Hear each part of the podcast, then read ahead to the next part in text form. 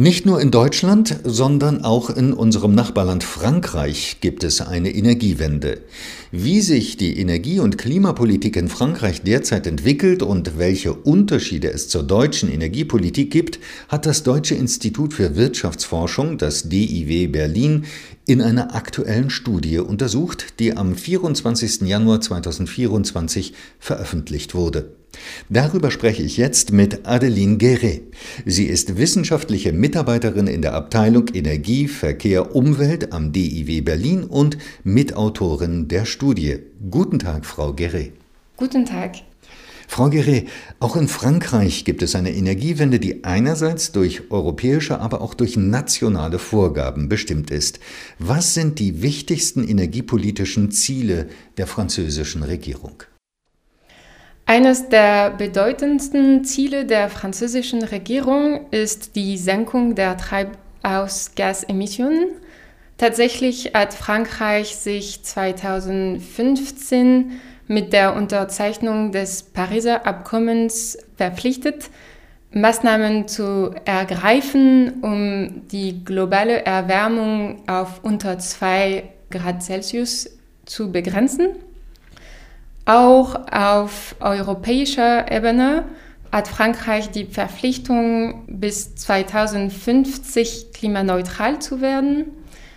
Um dieses Ziel zu erreichen, hat Frankreich Ziele äh, für unter anderem den Ausbau erneuerbarer Energien, aber auch das Ziel, den Verbrauch an fossilen Energieträgern zu senken. Und dafür sieht Frankreich auch Ziele für die Elektrifizierung des Verbrauchs vor, zum Beispiel wie Ziele für die Anzahl an Elektrofahrzeugen und Ladestationen.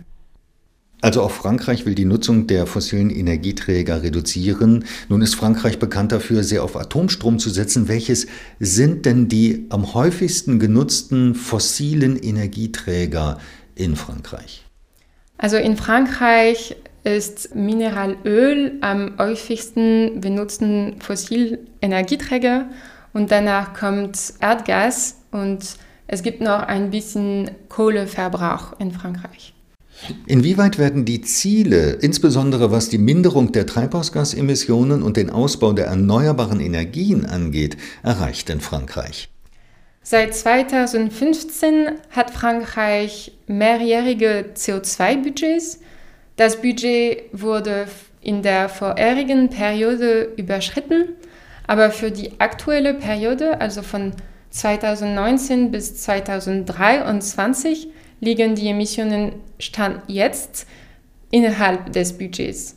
Und das heißt, dass Frankreich im Moment auf dem Zielpfad ist was den Ausbau der erneuerbaren Energien betrifft, ist die Bilanz eher negativ. Obwohl der Ausbau der erneuerbaren Energien sich in den letzten Jahren beschleunigt hat, ist der Anteil der erneuerbaren Energien am Bruttoendenergieverbrauch unter dem Ziel und auch die installierte Gesamtkapazität der Photovoltaik, aber auch der Windkraft an Land und der Windkraft auf See ist im Vergleich zu den Zielen der Regierung für 2023 zu gering. Also zur Erreichung des Ziels für das Jahr 2030 ist also eine erhebliche Beschleunigung erforderlich. Wo kommt denn die Energiewende in Frankreich besonders gut voran? In Frankreich scheint der Einbau von Wärmepumpen und die Erzeugung erneuerbarer Wärme durch jene besonders gut voranzukommen. Also in Frankreich gehört der Gebäudesektor zu den energieintensivsten Sektoren, aber er stellt im Verhältnis dazu ein geringeres Emissionsniveau dar. Und das liegt daran, dass in Frankreich viel mit Strom geheizt wird. Und dieser Strom ist am meisten kohlenstofffrei, da er am meisten aus Atomkraft erzeugt wird.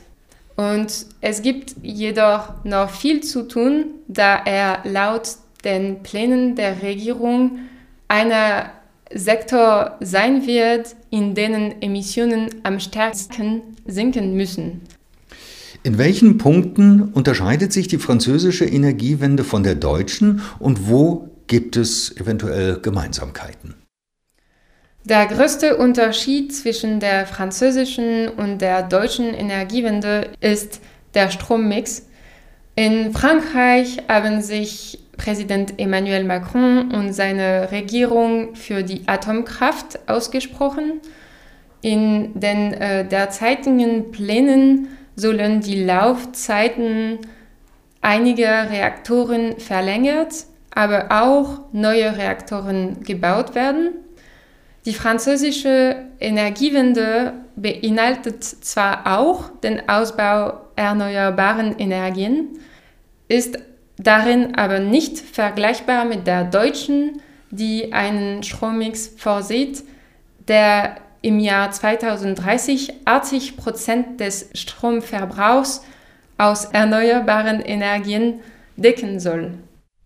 Hingegen beide Länder setzen auf Elektrifizierung, insbesondere im Verkehrs- und Gebäudesektor. Viele Anreißideen sind ähnlich auf beiden Seiten des Rheins, zum Beispiel der Bonus für den Kauf von Elektrofahrzeugen äh, oder die Besteuerung von Kraftstoffen.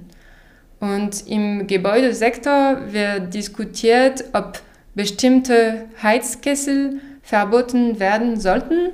Und diese Diskussion in beiden Ländern wird kontrovers geführt. Frau Geré, ich bedanke mich für das Gespräch. Ja, gerne.